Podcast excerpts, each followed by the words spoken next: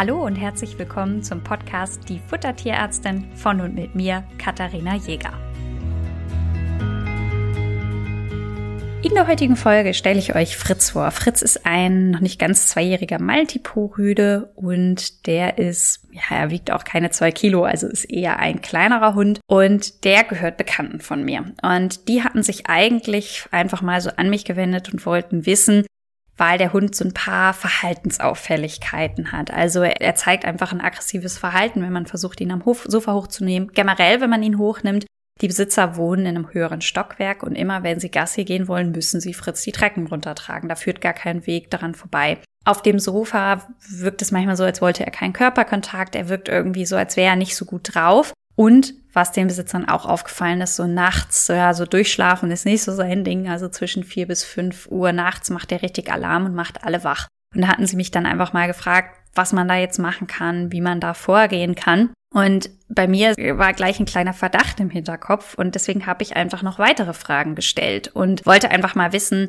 wie benimmt sich Fritz sonst? Hat er vielleicht andere Symptome und habe einfach mal konkret nach Erbrechen gefragt. Und siehe da, Fritz erbricht teilweise am Morgen, ohne dass Futter dabei ist, einfach nur so ein gelber Schleim. Und er hat morgens überhaupt keinen Appetit. Also ihm steht das Futter zur freien Verfügung, aber er rührt das eher am Nachmittag an und ja, frisst eher schlecht, also eher wenig. Äh, man muss ihn manchmal ein bisschen dazu überreden. Wenn man dann gemeinsam mit ihm zum NAF geht, dann nimmt er schon so ein bisschen, aber so richtig viel ist es nicht. Was den Besitzern auch aufgefallen ist, ist, dass wenn er herumliegt, er manchmal so sehr viel schlägt. Und davon habe ich auch ein Video gekriegt und das habe ich euch mal bei Instagram, schaut doch gerne rein, bei die unterstrich Futtertierärztin im Post zur aktuellen Folge. Da seht ihr das Video und auch mal ein paar Fotos von Fritz, der ist nämlich wirklich ganz niedlich. Und vielleicht hat ja der ein oder andere von euch schon einen Verdacht, in welche Richtung das gehen könnte. Denn wer den letzten Podcast gehört hat, Grasfressen und Magengrummeln, so erkennst du und unterstützt du deinen Hund bei Übersäuerung, der wird schon die ein oder anderen Symptome von der Liste, die ich euch da vorgestellt habe, erkannt haben. Das heißt, wir haben einen Hund, der hin und wieder leer abbricht, wir haben einen Hund, der morgens schlecht frisst und wir haben einen Hund, der nachts so unruhig ist, dass er alle mit wach macht. Und fressen, er hat keine richtigen Fütterungsmahlzeiten, morgens wird nichts gefressen, dann frisst er am Nachmittag, aber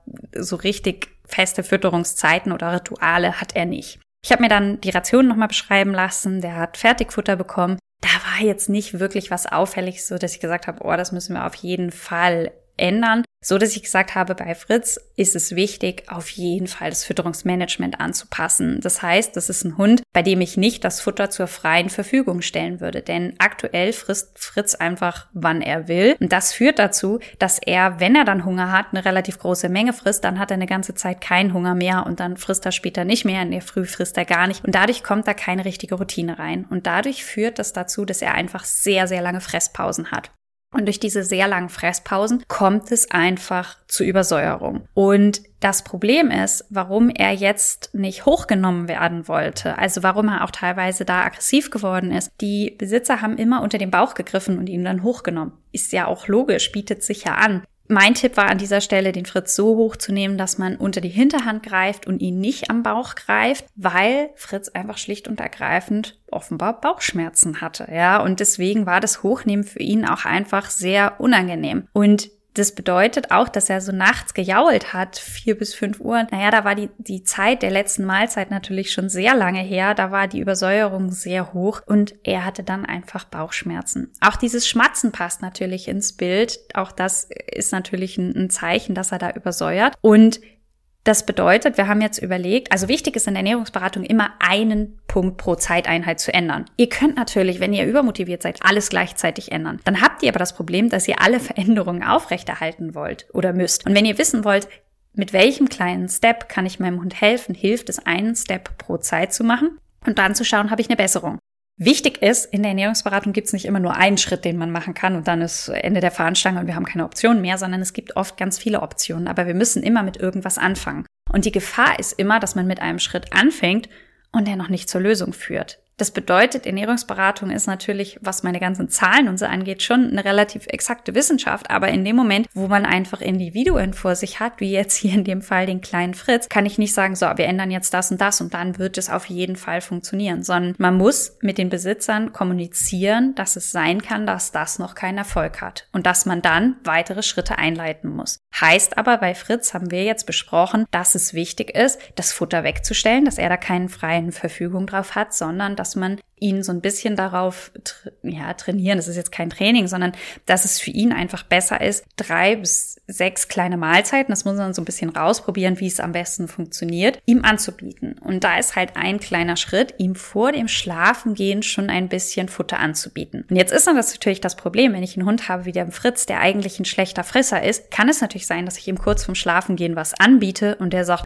ja, ist eine ganz nette Idee, aber das nehme ich nicht. Das heißt, aus meiner Sicht ist es völlig in Ordnung, wenn ich diesen Teufelskreislauf, und über den habe ich auch in der letzten Folge gesprochen, ähm, wenn ihr dazu mehr wissen wollt, hört da gerne rein. Wenn ich jetzt also diesen Teufelskreislauf durchbrechen möchte, dann ist es durchaus erlaubt, ein, ein Futtermittel zu nehmen, das der Hund sehr gerne mag. Ja, weil ich muss ja, damit der das Abendbrot frisst, das auch ein bisschen attraktiver machen und dann ist meistens das Frühstück schon viel attraktiver. Das heißt, wir haben Fritz vor dem Schlafengehen ein Joghurt angeboten. Also einfach ein bisschen Joghurt zum Schlecken. Und das Schöne ist, dass man zum Beispiel Joghurt ja auch im Kong anbieten kann oder in, in anderen Schleckspielzeugen und dadurch man auch eine gewisse Beschäftigung hat. Das heißt, ich kann kurz vorm Schlafen gehen einfach als Abendritual sowas nochmal geben. Der leckt es mit aus. Und siehe da, ich habe am nächsten Tag schon eine ganz begeisterte Sprachnachricht von der Besitzerin bekommen, die total begeistert war, weil Fritz das Frühstück dann auch gefressen hat. Und er hat am Abend einfach ein bisschen ähm,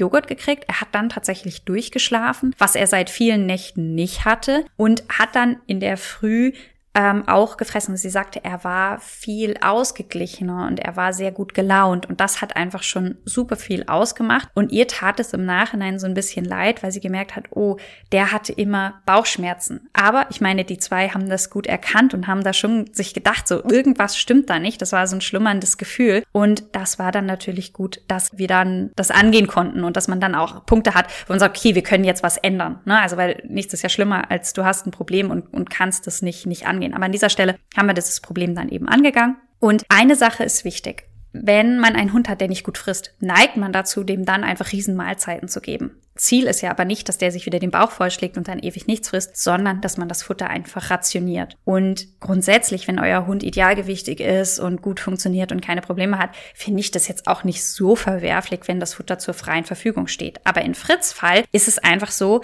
dass sich daraus Probleme resultiert haben und es wichtig ist, dass man als Mensch da dann eine Struktur reinbringt und ihn da einfach dahingehend unterstützt und dann halt einfach auf vier bis fünf Mahlzeiten aufstockt. Er hat dann das Frühstück auch gegessen, seitdem sind die Mahlzeiten besser verteilt und er wirkt besser gelaunt und fühlt sich sichtlich wohler, er schläft nachts besser. Und insofern er steckte hinter diesem Verhaltensproblem, was ja eigentlich vordergründlich ähm, die Fragestellung war, eher ein, ein Ernährungsproblem, ähm, wo das Futtermanagement eine Rolle gespielt hat. Womit ich nicht sage, jeder Hund, der ein Verhaltensproblem hat, kann über Futter geregelt werden. So verrückt bin ich nicht. Das sind ja zwei sehr verschiedene Fachbereiche. Aber ich fand das einfach super spannend, dass halt in diesem Fall das Futtermanagement dazu geführt hat, dass der Hund im Alltag einfach auch Probleme gezeigt hat, weil es ihm halt einfach nicht gut ging. Das heißt, wenn ich einen Hund habe, der Verhaltensauffälligkeiten hat, müsst ihr natürlich immer auch mit einem Tierarzt in Kontakt treten und sagen, kann es sein, dass es dem Hund einfach nicht gut geht. Und so war das halt in diesem Fall auch. Ich habe dann natürlich auch empfohlen, dass wenn jetzt das nochmal akut wird und der Fritz wirklich wieder ähm, massive Probleme bekommen sollte, eine akute Phase, dass sie ihn dann einfach auch mit Ulmenrinder unterstützen können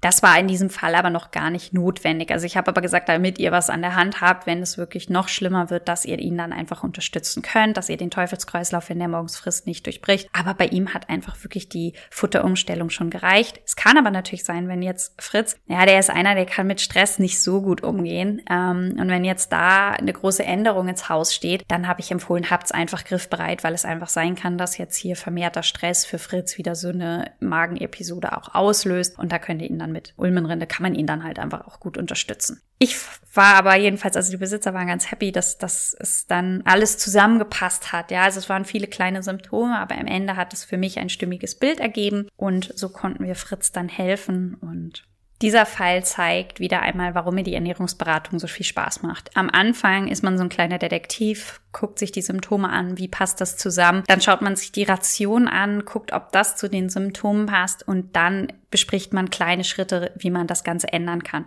Zugegeben, in Fritz Fall hatte ich Glück, weil er einfach der erste Schritt direkt gegriffen hat. Das ist nicht immer so. Manchmal braucht man zwei, drei, vier Schritte. Da muss man auch immer mal wieder Rücksprache mit den Besitzern halten und die da so ein bisschen begleiten. Aber auch das ist in Ordnung, ja. Und da, das muss man auch sagen, dass Ernährungsberatung nicht immer sofort funktioniert. Aber das ja, genau. Und deswegen, wir konnten ihm einfach mit so einer Kleinigkeit helfen und dadurch hat er einfach von dieser Ernährungsberatung sehr profitiert, weil er sehr viel Lebensqualität wieder zurückgekriegt hat. Auch die Besitzer natürlich, denn der Hund jault nachts nicht mehr. Das ist schon sehr viel wert. Und damit wünsche ich euch einen schönen Tag und freue mich auf die nächste Folge. Bis dann.